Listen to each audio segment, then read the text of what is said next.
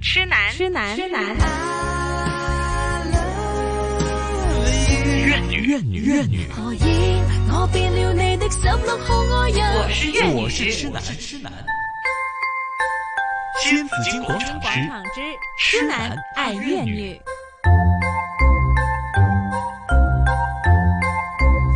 来到星期三的痴男爱乐女啊，为大家请来了教育界的前辈，嗯 资深的教育工作者哈，也是真善家长教育资源中心的总监吕令仪校长。吕校长你好，你好，你好，嗨，快开学了，嗯哈，小学开学呢，我觉得我们小时候呢都是很隆重的日子啊，对对啊，我觉得小学生呢，他他升就从幼儿园，然后去到小学，就感觉自己真的是个小大人一样的哈，长大了的感觉长大了，我要自己背书包。我小时候一定要自己背书包，虽然呢，我也有一個保姆啊， 啊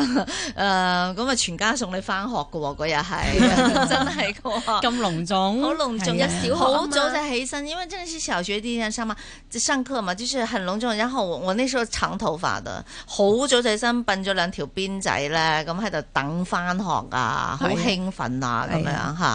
吓。而且好多地方咧，佢哋開課嗰陣時咧，都有個叫開筆禮嘅。嗯哦，真係嗎開比利，係啊，開筆禮，我亦都喺香港同埋喺國內咧，都參加過佢哋啲開筆禮。係當我哋見到一個個小娃兒咧，佢哋自己列隊而入嗰陣時咧嗯，嗯，個面上定放出一啲充滿晒希望。係咦，一個新嘅開始，而且佢嗰種咁嘅開筆禮咧，其實雖然係話一啲即係你就咁學同佢開開筆，但係在佢嚟講係另一個階段嘅開始。係咁我我睇下睇下，我都覺得係嗯都幾好嘅喎點。點樣開筆啊？其實係係咪大家一齊嚟寫一個寫一畫咁樣？，係啊 佢咁啊，寫一支揾揾啲即係好好有名氣嗰啲係老師啊，或者係書法家等等咧嗯。咁佢喺個台上邊咧，咁佢哋就寫開物禮，即係恭祝佢哋。嗯咁而底下嗰啲小朋友咧，每個人都贈咗一個墨盒同埋筆，嗯咁佢張紙，咁佢可能會係咁寫一個字咁樣嘅。係咁但係咧嗰種隆重啊，或者你對住個孔子個像嗰度係咧，係三鞠躬禮咧，係使佢覺得啊，原來我步入呢個呢個階段咧，其實係要尊重我哋啲先賢，我哋啲智者誒嘅説話嘅，嗯嗯尊師重道嘅係啦，尊師重道係啦，係幾好喎、因為當所有嘅嘢咧，你係好莊嚴地進行嘅時候咧，咁啊，你就會覺得好莊正嚴式㗎啦你就好就會好正式就賦予一種使命㗎啦。係啊，你就會好你認真對待。你冇錯，嚇仲有啊，佢哋啲每一個小孩子咧，佢哋都着住件袍仔嘅，係戴住頂帽仔嘅。係咁佢哋列隊入去嗰時咧，嗯，你見到佢哋好似隻眼睛都充滿一即啲係有嘅似期以前嗰盼啊啲小書生咁樣啊，小小 生。係咁可能有校服嘅，依家 就就唔係袍仔啦嚇。咁香港每間學校有自己嘅校服嘅。係啊，係係啊，啦，我覺得着上套校服咧已經好開心，尤其如果你學特別中意呢間學校啊，嚇或又或者係，我覺得中意咧亦都係同家長有關啦嚇。如果你家長覺得你哎呀間咁嘅學校啊點點點咁，你成日喺細路仔面前講佢，自不然就唔中意啦，係啊係咪？係啊係嗱，你要令佢中意嘅話，你就要話俾佢知間學校嘅好處喺邊度啊，嚇佢有啲咩好玩嘅地方，同埋誒誒又優優良嘅地方又喺邊度啊？咁小朋友自然就會被渲染到噶啦，佢哋就會中意噶啦嚇。嗯係啊，嗯而且都唔係個口講嘅，咁有啲家長咧頻嗯頻帶住佢哋，而家都仲揾緊學校嘅有啲。啊，仲揾間學校啊有價有價，哦，咁、因為佢哋覺得啊，我不如又試多次，即係最最後嘅機會即睇係下想得唔心儀得啦。嗰間，心仍儀然嗰都間想去係啊嚇敲門。係啊，就算你係 Band One 都有個在佢哋心目中有個等次喺度嘅。咁、嗯如果佢就算 Band One 咧，咁啊原來我都想個 Band 係 One 頭就多啲嘅，咁佢哋咪係就去又再去過咯。那校長，我想問一下呢，你覺得這樣子做對孩子的影響好還是不好呢？梗係唔好啦。嗯，就算你覺得間學校唔係你係你理想嗰間咧，其實你喺同佢個同小朋友講嗰陣時咧，都要覺得嗰間學校係有佢值得去去讀書同埋去成長嘅地方。咁點解呢？因為如果學生自己本身呢，都覺得嗰間學校係媽咪唔中意，爸爸唔中意嘅啊呢，佢自己自動呢就會有啲嘢唔中意就。嗯抗拒噶啦，抗拒，但係小孩子咧就好得意嘅，佢都唔分唔到 band 幾啊，或者係點樣嘅梗，係啦，係啊，，唔會㗎。佢入到去咧，佢最重要就係咩咧？最重要就係老師對佢友善。嗯哦，我以為係識朋友添。哎，第二係朋友，因為第第朋友咧，其其實就係佢哋好快脆能夠係大家係嗯和合嘅，就算佢嚟自唔同嘅幼稚園啦，嗯喺佢哋一上堂嗰陣時排隊嗰陣時咧，佢哋好容易靜靜浸浸咧，就同嗯啲小朋友，有時女仔啊。嗯，佢揸住自己啲食物咧，佢就情不自禁咁樣拎埋出嚟同佢哋分分享享㗎，連啲口水都分享埋。請你食啊！係 啊，一人一啖咧，一粒咧， 你咁所以咧，佢哋好容易結識咗嘅。但係有好多我哋叫做比較孤獨啲嘅性格咧，其實佢唔係咁合群咧，佢係要老師係即跟旁拉一拉，幫一幫。嗯佢誒、呃譬如陪同一個坐嗰陣時咧，就揾一啲誒、呃比較同佢性格係可以幫助佢嘅嘅同學仔。嗯咁咁好快脆嘅嗯嚇、啊尤其是最重要係老師，因係為如果老師咧能夠對佢客氣啲啊，誒誒、嗯呃即係愛護佢一啲啊，或者講嘢個語氣咧係而家啲啲我都睇到好多老師咧個語氣真係明白嘅，嚇除咗真係有有陣時有啲咧就即係。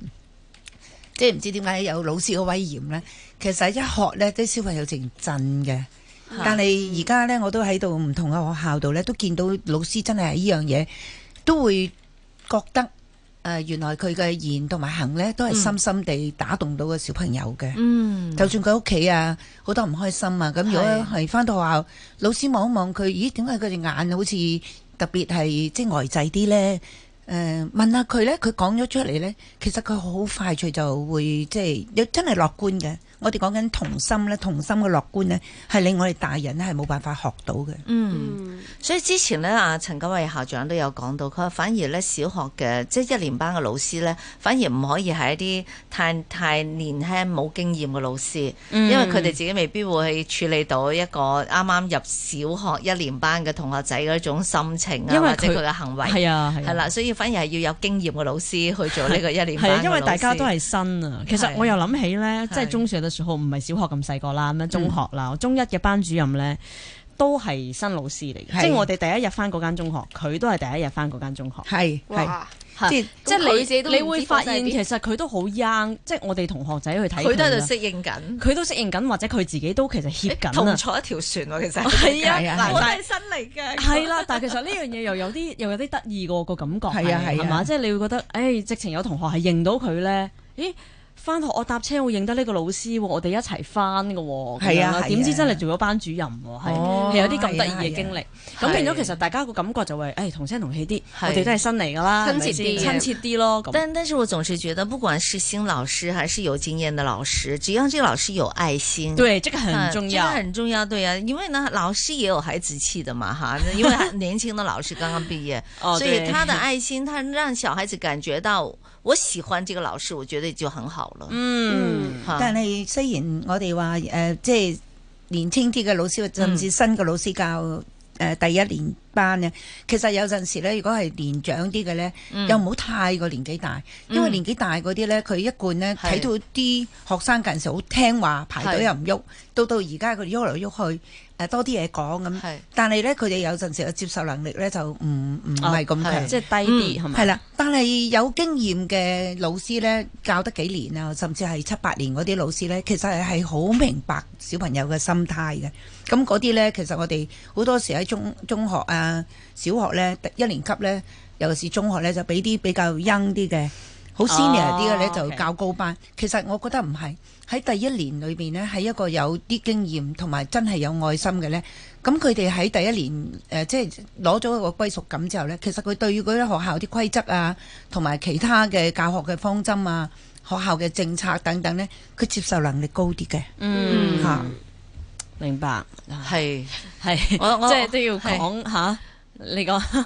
我話唔係我話老師咧都要係分真係唔同嘅過，即係其實有個進程啊。真即係係咪啊？你你老師都要作為一個有點樣嘅老師經驗佢有點樣經驗係啦，同埋慢慢佢成為一個咩風係咯格其嘅實老師，係啦老師都有風格啦風格噶嘛。你知校啲風啊校風，你個學校會令到係個啊老師成為個咩老師？係係啦，然之後個老師自本身本身咁佢又係一個咩老師？有啲老師係好幽默嘅，係係有啲老師又比較調皮啲係嘅，咁有啲老師又比較有啲係溫温柔嘅柔啲，有啲老師又又死板啲，咁係咯嚇有有啲啲老師又嚴肅啲我。又好欣賞有啲老師咧，佢就算係教咗十幾二十年咧，係啊佢依家可以保持初心㗎，係即啊係佢係可以好當你每一個都係小朋友咁樣看待你哋。嗯。嗯，其呢實種先睇人仲有，心態好重要啊，因為咁啱先，尋日咧我就去咗間學校同佢哋嚇做一個教師發展日嘅培訓。哦咁因為每間學校都有三次咁嘅機會，但係學期初呢，一定係會有一個重要嘅。咁我都見到嗰間學校啲新老師啊，佢嗯都有、今年即係比較多呢個我哋叫做轉轉轉業嘅，嗯即係老師個 turnover 啊。咁又有啲位出咗嚟新嘅，咁嚇變咗嚟講呢，就要請幾多新人咁樣嘅呢。嗯嗯我睇到喺一個咁嘅場合度呢，新老師同埋舊老師呢，將佢哋融和一齊嗰陣時呢，嗯佢哋佢哋好得意嘅。嚇嗯即係如果你真係係一個比較理想嘅誒、呃情況咧，就係、舊嘅老師咧，俾佢嗰間學校一路做嘢嗰個校風啊、嗯嗯校個嗰個習慣啊，嗯同埋、個 practice 啦、嗯咁佢哋慢慢咧就又吸翻啲新嘅老師自己嘅意見。咁喺討論啊期間咧，我睇到佢哋嘅融和嘅呃融洽嘅狀態咧，嗯我暗暗地自己講話。嗯嗯，希望就喺嗰度嚟嘅，嗯就唔係話一開始就話呢個教得好啲，呢、個呃教啲成績好啲，唔嗯係呢樣嘢。嗯而係佢哋大家用埋一齊嗰陣時咧，佢哋當啲細蚊仔咧得一樣嘢，我同佢哋講，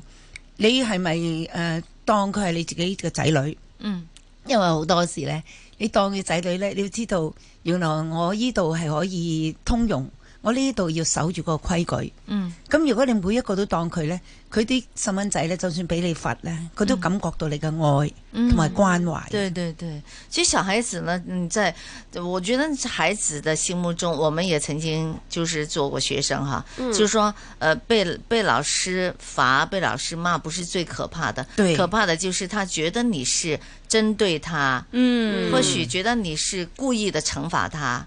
如果你呢对他的这种责骂是出自于爱护，而他又感觉到你的是爱护之心的话，嗯，那我觉得孩子他不会说因为这次这样子就会受伤的。嗯所以呢，我觉得你要建立跟老师、师生呢要建立的感情呢，就是说大家都互相要爱对方。嗯啊，不過都都唔容易啊，係嘛？唔容 易，呢但個好我唔我容好易中意你頭先講呢。誒、若果佢即係有有所偏差嘅方法嚟對處對待一個學生呢，或者係即係個有有有幾個咁樣呢，其實佢個受傷嘅程度呢係係勁嘅。誒、有時學生唔怕老師鬧佢，嗯嚴厲咁對佢，甚至係大聲啲咁對佢。但係若果你係有一種隔離咗佢，直情係當佢冇到啊，嗯，誒、甚至係罰佢咧，就罰咗喺班房外啊，等佢睇唔到裏嗯即係邊羞啊辱佢啊，咁樣就咁唔呢得個啦佢哋喺佢個心中係可以持久嘅。嗯當然我哋會話有啲老師會對佢好啲咁樣，嗯但係如果佢一下子唔開心咧，佢又對於佢自己嗰啲學業咧，其實佢一定會疏疏懶嘅。要嗯受影響係啊，係啊佢呢個互為因素嚟嘅。嗯嗯，咁啊，如果同學仔之間又要點樣建立呢個關係咧，會誒係咪呢個係究竟係翻咗學校先搞咧，定係家長都要教定噶啦吓，家長都要留意咯，因嗯為好多時咧，佢去到個新環境咧，有啲小朋友咧就好快就融入，自己揾嗯到幾個一齊嘅。係譬如我哋去廁所咯，咁就一幾個人一齊去嘅，啲小朋友中意有隊去㗎，唔知 點解去廁所。哦我哋都 會嘅，唉，我哋我哋我一定哋去酒樓都係㗎，一定係一定要去廁所嘅係係啦，女尤其女孩子系啦，唔知我點解哋女生係要一齊結去廁所係啊，結嘅，伴 而而去。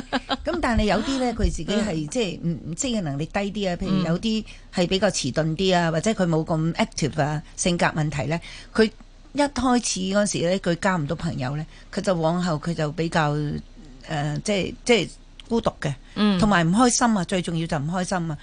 誒、變咗嚟講呢，其實老師可以可以喺呢方面扶佢哋一把嘅，嗯因為老師嘅眼睛係好鋭利嘅，係見到邊個哦， 原來係我我記得喺中學嗰陣時咧去旅行呢，誒、嚇你哋自己呢，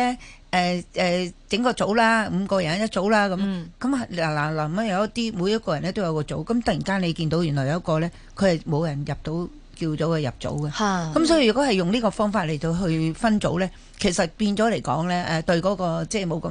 冇咁誒誒社交能力高嘅同學仔咧，係其實係有損害嘅。咁所以老師咧就要開始嚟講係製造一啲機會。係啊其實老師咧係最善於嘅製造機會嘅。係啊，譬如佢唔係幾合群咧，我可以今次負責佈置班房，嗯我哋揾幾個 active 啲嘅，又加埋呢一個比較害羞嘅小朋友落去，嗯咁佢哋喺中間咧有一個有個互動嘅，係咁慢嗯慢慢慢佢哋會認識到嘅。咁咁對於呢個比較害羞怕醜嘅同學仔咧，可能你俾一個活躍啲嘅同學孖埋佢嘅時候，嗰、個同學仔啲亦需要熱情同埋有愛心先得個。啊你知係啊，啊，你如好果活咪躍會嗰浸啲浸啊親佢㗎。唔佢啊係真係欺負佢偏 係啦係啦，欺凌亦都係一個係一個誒題目咧，令到啲小朋友真係唔開心。同時受欺凌嘅同學好得意嘅，係佢唔肯講出嚟嘅。嗯係翻到屋企咧，爸爸媽媽問佢咧，佢都講唔出。第一就講唔出，第二唔敢講。係喺老師度，咦？老師話點解淨係得你俾人欺凌㗎？你係咪有啲嘢㗎？係啦，其實原來欺凌所以佢都唔冇敢嗯冇一個定定位喺度嘅，即係冇個定義喺度嘅。總之佢覺得你係弱者，係唔唔咁佢就會欺凌嘅。嗯咁所以我我建議新誒、呃去一間學校嗯誒嘅仔仔女嘅家長咧，一定要留意呢一點。嗯，因為欺凌唔係一定要行動打佢，係啊言語言語先同埋係唔接受你，係嗯，咁佢哋就會已经難很以受適伤應，，受對傷啊，受傷嘅，就係孤立他，嗯也不讓孤其立他同學跟他玩啊兒。係啊係啊。係誒辦公室都有呢啲 嘅，辦公室咧就我哋係自己另治外一療種嗰個能力高啲，係係我哋真係治療，但係小朋友嚟講咧，佢係唔識得處理。嗯哼同時咧，我我記得有有啲同學仔咧，佢媽媽話佢咧，日日都俾啲同學攞咗個擦膠，係咁啊擦膠咁小事，我買過俾你咁啊，唔緊要咁。咁但係個同學唔係咁諗嘅，佢唔係錢嘅問題。嗯對有佢自己嘅自我嘅形象嘅問題。係對尊嚴嘅問題，對係啊，有時係同埋老師處理都好重要㗎，嗯對啊即係有陣時老師會覺得啊，你俾人蝦係咪你有啲做咗啲咩啊？係咪對你有啊啲咩唔啱啊？你有冇啲咩問題那啊被欺負的同咁樣學他就不敢說了，因對啊為他一說你就覺得是他的問題。嗯嗯，我記得有一次咧喺中學度咧有個老師分享咧就係、佢有個同學咧就孤立嘅，嗯讀緊中二嘅。孤立咗出嚟嗰陣時咧，咁佢就尋求個原因啦，問下啊，原來佢哋唔中意同佢玩咧，就係因為佢身裏身上有一陣味啊嘅。嗯咁佢又尋求咁點解呢個同學有冇沖涼㗎？佢有，原來咧佢媽媽係做即係清潔垃圾嘅。嗯，咁佢咧就好孝順，朝頭早咧未翻學之前去幫佢媽媽搬，哦嗯但係佢搬咗之後咧就立刻換件校服嘅乾淨，係係但係陣味係未除到。嗯咁變咗老師咧就唔會責備佢呢樣嘢，反為點樣去幫佢，係睇下佢會唔會屋企有另外一個方法嚟到令到佢可以幫手。嗯，咁樣變咗嚟講，慢慢建立翻佢個自信同埋佢是個組群咯。是，嗯所以呢，我們希望老師真的是很有愛心，去對對待每一要個你嘅孩眼子。睛咯，有愛心要用，但係又要對即係我我哋就係有誒觀觀察察力有觀察啲咯對啊是的，好，回头呢，我们继续谈谈开学的问题啊。这边有吕令一校长，